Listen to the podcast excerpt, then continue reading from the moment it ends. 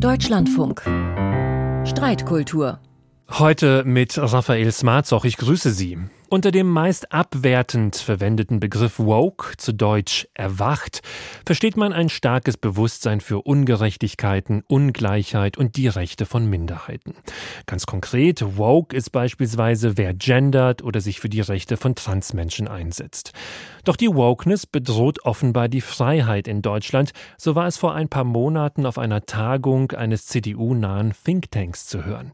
Ein linker Tugendterror mache sich in der BRD bereit und wittere überall Rassismus und Sexismus. Rechte Kulturkämpfer sehen in den Woken hypersensible Reaktionäre, die zunehmend die hiesige Debattenkultur moralisch aufladen und kontroverse Meinungen unmöglich machen. Wir drehen in der heutigen Streitkultur mal den Spieß um und fragen, auch anlässlich des Deutschlandradio Denkfabrik 2023 Themas Wehrhafte Demokratie, ob die Woke-Bewegung die Demokratie bereichert. Hierzu erstmal ein paar Stimmen aus den Medien. Das äh, Woke Deutschland, der Vokismus ist tatsächlich eine Bedrohung für die Freiheit. Ich würde sogar persönlich so weit gehen und würde sagen, letztendlich ist es auch eine Bedrohung für Demokratie. Michael Wendler canceln, weil er Corona-Verschwörungen erzählt. Ich hoffe, dass Michael Wendler damit seine Karriere beendet hat. Leider ist bei den Woken-Aktivisten das Wissen verloren gegangen, dass Moral lange ein Mittel der Unterdrückung war, um die sogenannten Unterschichten mundtot zu machen. Eine mögliche Gefahr, wir sprechen nicht mehr miteinander, schließen Meinungen aus, mit denen wir nicht einverstanden sind. Ich werde als reaktionär beschimpft, als Mann mit neurechtem Sprech, gewissermaßen AfD-Position. Von Schulen- und Lesbenverband wird das getrieben. Mir wird vorgehalten, das sind ja die Ansichten eines alten, weißen Mannes. Eine mögliche Chance, wir machen auf Missstände aufmerksam und verändern sie. In den USA können Sie sehen, wie die Polarisierung zwischen woker Identitätspolitik von links und einem antikonstitutionellen Populismus von rechts die Gesellschaft so spaltet, dass kaum noch demokratische Verständigung möglich ist. Bereichert die Woke-Bewegung die Demokratie? Das ist die Frage unserer heutigen Streitkultur. Es diskutieren die Literaturwissenschaftlerin, Iranistin und Kritikerin Mariam Arras. Ich grüße Sie, Frau Arras. Guten Tag, Herr Schmarzow. Vielen Dank für die Einladung. Und mit Mariam Arras in den Ring steigt der Journalist und digitale Publizist und Betreiber des Newsletters Marcellus Maximus Mind, Marcel Peitmann. Herzlich willkommen. Hallo, auch danke für die Einladung. Schön, dass Sie beide da sind. Wie zu Beginn jeder Streitkultur haben Sie nun Zeit für ein kurzes Statement, um Ihren Standpunkt darzustellen. Frau Arras, bitte beginnen Sie. Bereichert die Woke-Bewegung unsere Demokratie? Vielen Dank für das Wort. Anstatt mit diesem mittlerweile, muss man leider sagen, rechten Kampfbegriff woke anzufangen, möchte ich ganz grundsätzlich sagen, es geht um gesellschaftliche Gleichberechtigung. Und das ist ein Ziel, das doch wirklich unstrittig sein sollte und es wenigstens theoretisch wohl auch in den Augen vieler ist, die sich lautstark gegen das angebliche Diktat der Minderheiten zur Wehr setzt. Denken wir diese Gleichberechtigung zu Ende, bedarf es einem reflektierten Umdenken in Politik und Mehrheitsgesellschaft. Es bedarf der Bewusstseinswerdung der eigenen Perspektive und allem, was politisch mit dieser einhergeht. Daher der Ausdruck Privilegien checken. Wenn es um ein wirklich gleichberechtigtes Miteinander gehen soll, muss aus diesem Checken eine Veränderung folgen, eine inklusivere Gesellschaft als die jetzige muss politische Handlungsmacht und Teilhabe auch an diejenigen umverteilen, die jetzt noch die viel zitierten Ränder der Gesellschaft bilden. Und genau dort hört es für einige auf. Die eigene Perspektive als die dominante zu erkennen, das vielbeschworene Wir als ein weißes, heteronormatives und bildungsbürgerliches zu dekonstruieren, kann schmerzhaft sein. Es ist leicht, dann ein Feindbild heraufzubeschwören, mit Cancel Culture und Vogue-Bewegung um sich zu schmeißen. Diese Begriffe kommen ursprünglich aus der schwarzen Bewegung aus den USA, sind in Europa und in Deutschland aber längst zu Kampfbegriffen der Rechten geworden, die nicht bereit sind, andere Menschen die gleichen Rechte wie sich selbst einzuräumen. Wenn alle einen kleinen Schritt zurücktreten, ist auch genug Platz in der Gesellschaft für alle, hat die Autorin Asal Dardan einmal gesagt. Und ich finde, das ist nicht zu viel verlangt. Vielen Dank, Frau Arras. Und jetzt nun Sie, Herr Peitmann. Was denken Sie über die Frage, bereichert die Woke-Bewegung die Demokratie? Mit Vogue war ja ursprünglich ein besonderes Bewusstsein für Ungerechtigkeiten bezüglich Geschlechterverhältnis, Rassismus und soziale Unterschiede gemeint. Das ist alles positiv konnotiert und jeder aufgeklärte Mensch kann sich damit identifizieren. Ohne Akteure, die man heute als Vogue bezeichnen würde, wäre unsere Gesellschaft nicht so weit entwickelt. Inzwischen hat sich der Begriff allerdings von der ursprünglich positiven Bedeutung entfernt. Eine gut vernetzte Minderheit versucht darunter mit problematischen Methoden der Mehrheit ihre Vorstellungen aufzuzwingen. Zu diesen fragwürdigen Methoden gehören die Versuche, unliebsame Stimmen aus dem Diskurs zu drängen und sozial zu ächten. Diese totalitären Tendenzen vertragen sich nicht mit den Werten, die man sonst in diesen Kreisen propagiert. Die woke Bewegung ist außerdem nicht homogen. Es handelt sich um verschiedene Gruppen und Milieus mit unterschiedlichen Schwerpunktsetzungen. Deshalb halte ich den Begriff woke Weltanschauungen für passender. Ein weiteres Problem ist die Tatsache, dass die Debatte von Extrempositionen bestimmt wird, die dem aufklärerischen Anspruch nicht gerecht werden. Es ist schwer, die Frage nach einer Bereicherung für die Demokratie eindeutig zu beantworten, weil der Begriff so unscharf ist. Wenn ich mir aktuelle Entwicklungen anschaue, würde ich sie eher mit Nein beantworten. Ich würde sogar so weit gehen, dass woke Weltanschauungen, wenn sie nicht kritisch hinterfragt werden und bestimmten Auswüchsen nicht Einhalt geboten wird, eine Gefahr für die Demokratie sind. Frau Arras, vielen Dank erstmal, Herr Peitmann. Äh, Frau Arras, sehen Sie das auch? Geht eine Gefahr für die Demokratie von diesen heutigen aktivistischen Strömungen aus, so wie Herr Peitmann das gerade dargelegt hat? Ich denke, man muss immer ins Detail gehen und sich fragen, treffen Sie jetzt äh, eine inklusive Sprache oder die Einbeziehung verschiedener Perspektiven bei allem Möglichen, was weiß ich. Es geht ja auch zum Beispiel um Able-Bodiedness, also um den Zugang äh, für behinderte Menschen in Stadtplanung und so weiter. Soweit geht das ja und ich denke, das müssen wir uns im Einzelnen anschauen. So generell würde ich dem nicht zustimmen. Ja, das ist natürlich ein Problem bei dem Thema, dass es so vielschichtig ist äh, und wahnsinnig komplex und deswegen muss man auch aufpassen, dass man sich nicht in so Einzelthemen verliert.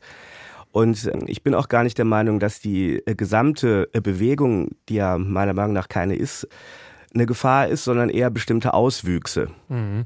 Dann schauen wir uns doch mal so einen Auswuchs an. Also zum Beispiel, wenn es um das Mitspracherecht geht. Ne? Also zu demokratischen Prozessen gehört ja auch, dass alle halt eben dieses Mitspracherecht haben sollten. Und wenn man sich beispielsweise anschaut, wie antirassistischer Aktivismus praktiziert wird, nicht bei allen, aber auch, dann heißt es dort sehr oft, dass Weiße halt eben so als Verbündete jetzt mal ruhig sein sollten und sich unterordnen und einfach mal zuhören sollten sollten. Ist das nicht denn per se schon ausschließend, Frau Arras? Da denke ich, kommt es wieder auf den Kontext an. Ich glaube, wenn es darum gehen soll, dass Stimmen, die bisher wenig Platz hatten in der Mehrheitsgesellschaft, weil sie nicht zu der Mehrheitsgesellschaft zählen, gehört werden sollen und auch andere Narrative, ähm, in welchem Kontext auch immer, sei es zum Beispiel in der deutschen Gegenwartsliteratur oder im äh, Diskurs um Erinnerungspolitik auch Gehör finden sollen, dann ähm, finde ich es jetzt keine radikale Forderung, sondern finde ich es ganz logisch, dass erstmal diesen Stimmen, die bisher eben Stimmen vom Rand, marginalisierte Stimmen gewesen sind und es auch immer noch sind, dass denen erst einmal zugehört wird.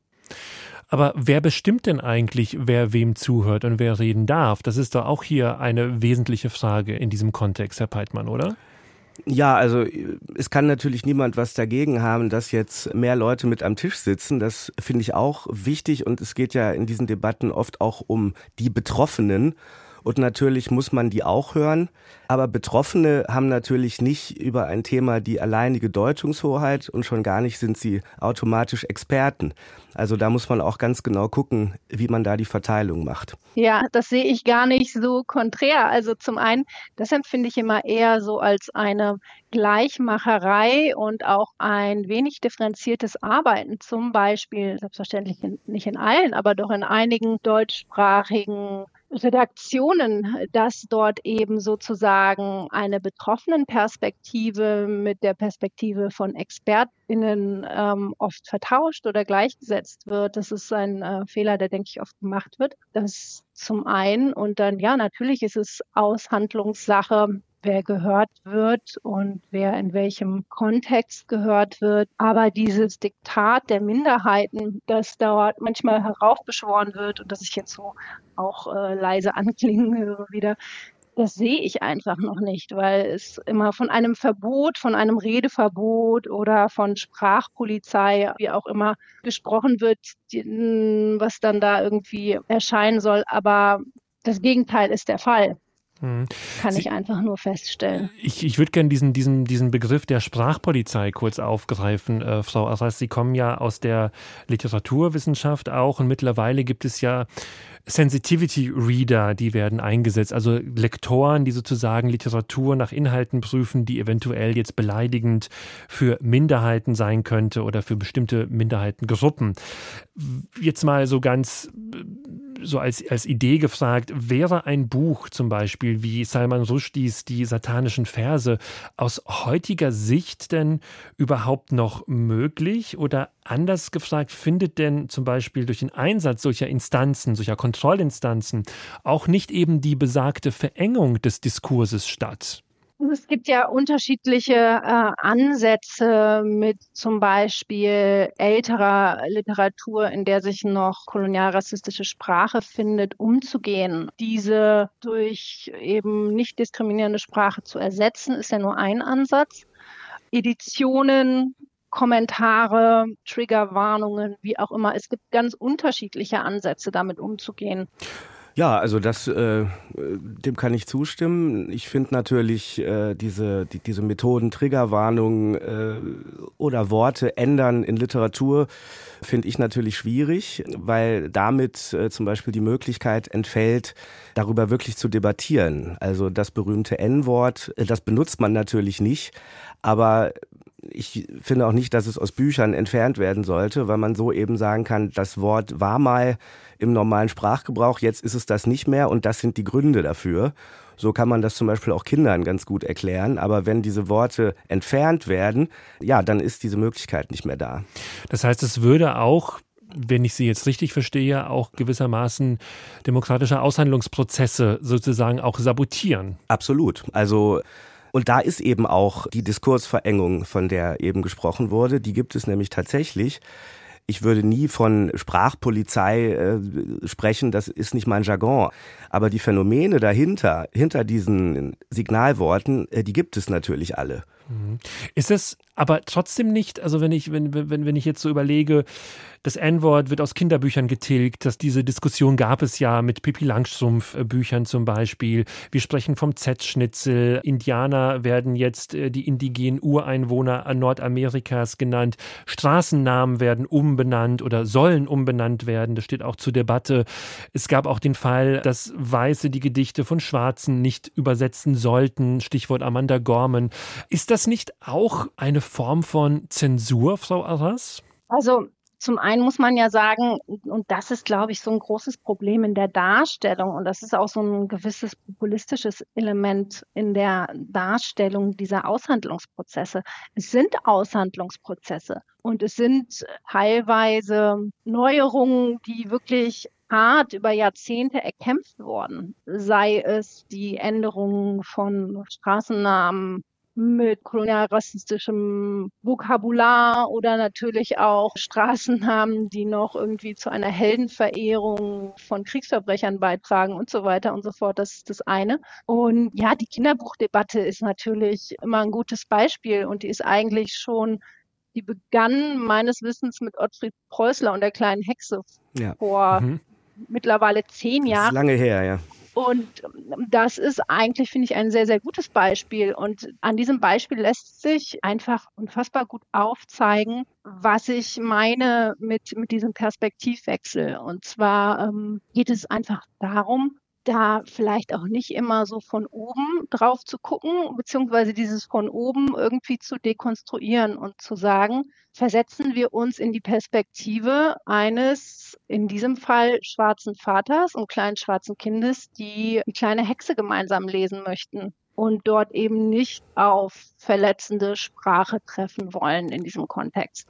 Ja, also die ganze Geschichte mit den Verletzungen, das äh, finde ich immer ganz spannend, weil es gibt ja kein Recht darauf, nicht verletzt zu werden. Also äh, wenn man jetzt alles nur noch danach ausrichtet, ob sich irgendjemand davon verletzt fühlen könnte, dann ist ja eigentlich kaum noch was möglich. Also ähm, in der Kunst, in der Literatur, wenn man beim Schreiben eines Buches hauptsächlich darauf achtet, wen das stören könnte, was man da schreibt, dann ist es eigentlich vorbei. Und ähm, da würde ich schon sagen, dass das eine falsche Vorgehensweise ist dass man auf die Verletzung immer so guckt. Also es ist, also da muss man äh, vielleicht gerade Kindern auch ein bisschen Resilienz beibringen, dass sie äh, den Härten des Lebens, also dass sie da nicht immer gleich umfallen, wenn irgendwas passiert, was ihnen nicht gefällt. Das ist, glaube ich, auch einfach ein Punkt, wo man sagen muss, dass da einfach mit unterschiedlichen äh, Maßstäben hantiert wird. Und ich denke, natürlich gibt es Tabu, die in der Kunst gebrochen werden und das ist auch gut so. Und es gibt ja de facto, also ich meine, das stellen wir einfach tagtäglich in den Medien fest. Es gibt diese Verbote und es gibt diese Sprachverbote nicht, denn wenn es Verbote wären, so würden sie jeden Tag übertreten.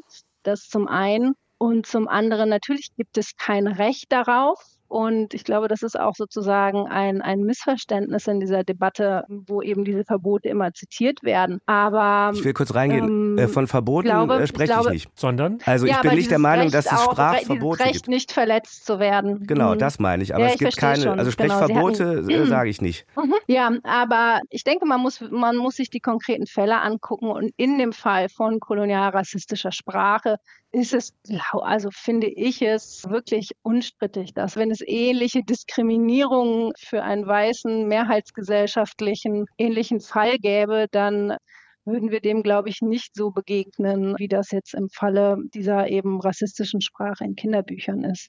Ja, man muss natürlich auch aufpassen, dass es natürlich nicht darum geht, dass Leute jetzt unbedingt diese Wörter benutzen wollen, sondern äh, dass es eher darum geht, äh, also grundsätzlich ist es richtig, Literatur zum Beispiel umzuschreiben oder wie nennen wir denn dann den Zigeunerbaron?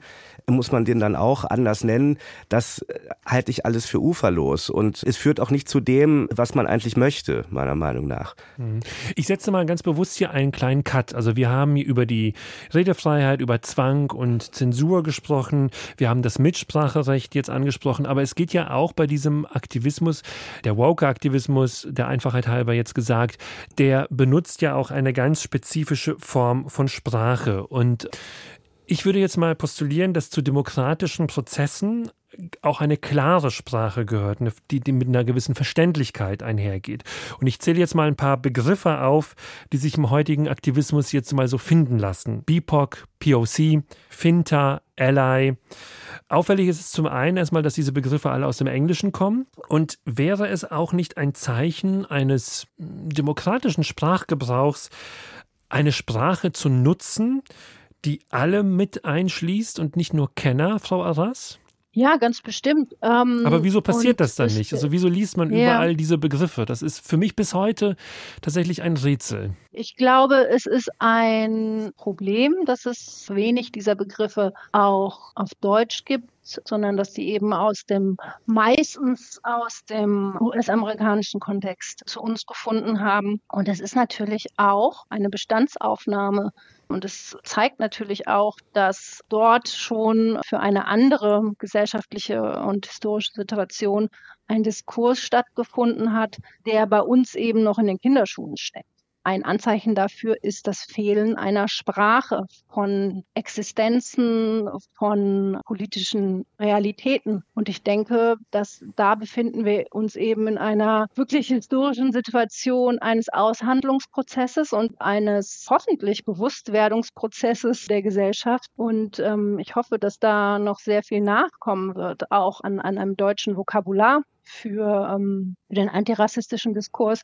Ich denke, es ist aber falsch, dieses Fehlen für dieses Vokabular sozusagen den Dingen, die bereits erstritten wurden, in diesem Diskurs zu Last zu legen. Maisha Auma ähm, spricht zum Beispiel von Rassismus erfahrenen Menschen. Und das ist natürlich ein Begriff, der schriftsprachlich Sinn macht, der aber einfach schwierig ist, so im Alltags, mhm. äh, Alltagsgebrauch ähm, ganz bestimmt. Ja, also äh, ich würde schon mal äh, bestreiten, dass es dieses Vokabular überhaupt zwingend braucht, um Entwicklungen zu beschreiben. Ich glaube, wir haben da ausreichend Worte für, auch in Deutschland. Und die Frage ist ja, ob diese ganzen Veränderungen wirklich zu etwas, also zu einer Verbesserung führen ich habe immer das Gefühl, das habe ich ja auch im Eingangsstatement gesagt, äh, dass eine Minderheit in der Gesellschaft ist, die diese, auch diese Sprachänderungen fordert. Aber die Mehrheit der Bevölkerung lehnt das ja ab. Da gibt's ja auch Zahlen drüber. Und äh, die Frage ist halt, wie das in der Demokratie sich verträgt mit der Tatsache, dass es da eigentlich um Mehrheiten geht und dass man da nicht sagen kann, weil wir das jetzt richtig finden, müssen das jetzt alle anderen auch richtig finden. Und das ist ja leider der Fall. Ist das also so eine Art Sprachelite, die da tätig wird, Frau Arras? Das halte ich erstmal für eine Behauptung, beziehungsweise ich halte das für etwas kurzsichtig, weil wenn wir uns den gesellschaftlichen Wandel in dem Zusammenhang anschauen, sind mittlerweile eine Mehrzahl von Schülerinnen in den deutschen Mittelschulen nicht mehr aus einem rein weißen Elternhaus. Und ich denke, das ist dann eine gesellschaftliche Entwicklung, die uns irgendwann auf die Füße fallen wird, mit Sicherheit, weil die Realitäten, die da sind und die Realitäten ähm, dieser jungen Erwachsenen sein werden, irgendwie nicht mehr dem nicht nachgekommen wird. Ja, die Realitäten bestreitet ja dieses, auch gar keiner. Ähm, ja, aber natürlich, aber die, also die, die sind da, eine aber Sprache und man kann, man könnte natürlich sagen, wir versuchen uns irgendwie mit den Vokabeln zu helfen, äh, die wir haben, aber es tauchen immer wieder Unzulänglichkeiten auf und ich denke, da müssen wir einfach, ähm, ich sage nicht, dass es da unbedingt neue Wörter für braucht, aber es braucht bestimmt äh, eine Diskussion um die Beschreibung von Realitäten, von marginalisierten Perspektiven, das denke ich schon. Ja, beschreiben muss man die auf jeden Fall. Ob es dafür neue Wörter braucht, ja, da kann man sicher unterschiedlicher Meinung drüber sein. Und ich glaube, es gibt ausreichend Vokabular. Und äh, aber was ich ja meinte, ist eben, dass das eine reine Minderheit ist, die mit diesen Forderungen nach neuer Sprache unter sich bleibt eigentlich. Also nicht nur lehnt das die Mehrheit der Bevölkerung ab, es ist auch so, dass die Mehrheit der Bevölkerung das gar nicht versteht. Und dafür muss man überhaupt nicht besonders gebildet sein, aber man versteht es einfach. Also die meisten verstehen es nicht mehr da beißt sich jetzt die Katze natürlich so ein bisschen in den Schwanz. Wie gesagt, ich verstehe, dass diese Anglizismen für viele nicht nachzuvollziehen sind oder schwer nachzuvollziehen sind oder dass man sich da erstmal mit beschäftigen muss. Zum einen denke ich aber, dass es ein Anliegen für die Mehrheitsgesellschaft ist, sich mit den Perspektiven von, in Anführungszeichen, dem Rand der Gesellschaft auseinanderzusetzen. Das zum einen und ja, dann eben Sprachregelungen dafür zu finden. Da bin ich optimistisch und äh, also ich hoffe es und ich bin leise optimistisch, dass wir irgendwann sowohl was das zum Beispiel das Gendern angeht, als auch was die Beschreibung von Perspektiven, Existenzen, Lebensrealitäten von nicht weißen Menschen in Deutschland angeht, äh, irgendwann auf diese Zeit zurückblicken werden und sagen werden, da hat sich viel getan, da wurden Weichen gestellt, hoffentlich. Wir hatten noch nicht die perfekten Lösungen, aber wir haben in der Zeit hoffentlich Dinge angestoßen. Dann wollen wir doch mit diesem Optimismus so langsam zum Ende kommen und einen Schlusspunkt setzen, weil die Streitkultur, die neigt sich jetzt langsam dem Ende zu. Und deswegen möchte ich Sie beide zum Abschluss fragen, ob es eine Position Ihres Gegenübers gibt, die Sie überzeugt oder die Sie so noch nicht bedacht haben und deswegen aus dieser Sendung mitnehmen und dann weiter darüber nachdenken werden. Frau Arras, bitte beginnen Sie. Gibt es etwas, was Herr Paltmann gesagt hat, das Sie so noch nicht bedacht haben? Ich fürchte, das muss ich verneinen, ähm, was aber nicht heißt, dass ich Argumente von Herrn Peitmann nicht hören würde. Ein Argument von ihm, was ich versuche immer zu bedenken und wofür ich auch noch keine gute letzte Antwort habe, aber was ich sehr relevant finde, ist einfach die Zugänglichkeit von Antidiskriminierungsdiskursen und eben auch die Zugänglichkeit und Verständlichkeit von Sprache. Und das ist was, wo wir weiter dran arbeiten müssen, wo ich versuche immer an mir und an meiner eigenen Sprache zu arbeiten und das nehme ich gerne mit. Und Sie, Herr Peitmann, was ist bei Ihnen hängen geblieben? Äh, bei mir ist es ganz ähnlich, wie man sich vielleicht vorstellen kann. Ich glaube, dass wir das Ziel teilen, dass eben Ungerechtigkeiten beseitigt werden und dass Unterschiede kleiner werden. Ich glaube, der Streit besteht eher im Weg dahin. Alles klar, vielen Dank. Das war die Streitkultur mit dem Journalisten und digitalen Publizisten Marcel Peitmann und der Iranistin und Literaturwissenschaftlerin Mariam Arras. Danke fürs Mitmachen. Ich bedanke mich auch. Vielen Dank für die Einladung. Tschüss. Und, und jetzt geht es hier weiter mit Kultur. Heute am Mikrofon verabschiedet sich Raphael Smarzoch.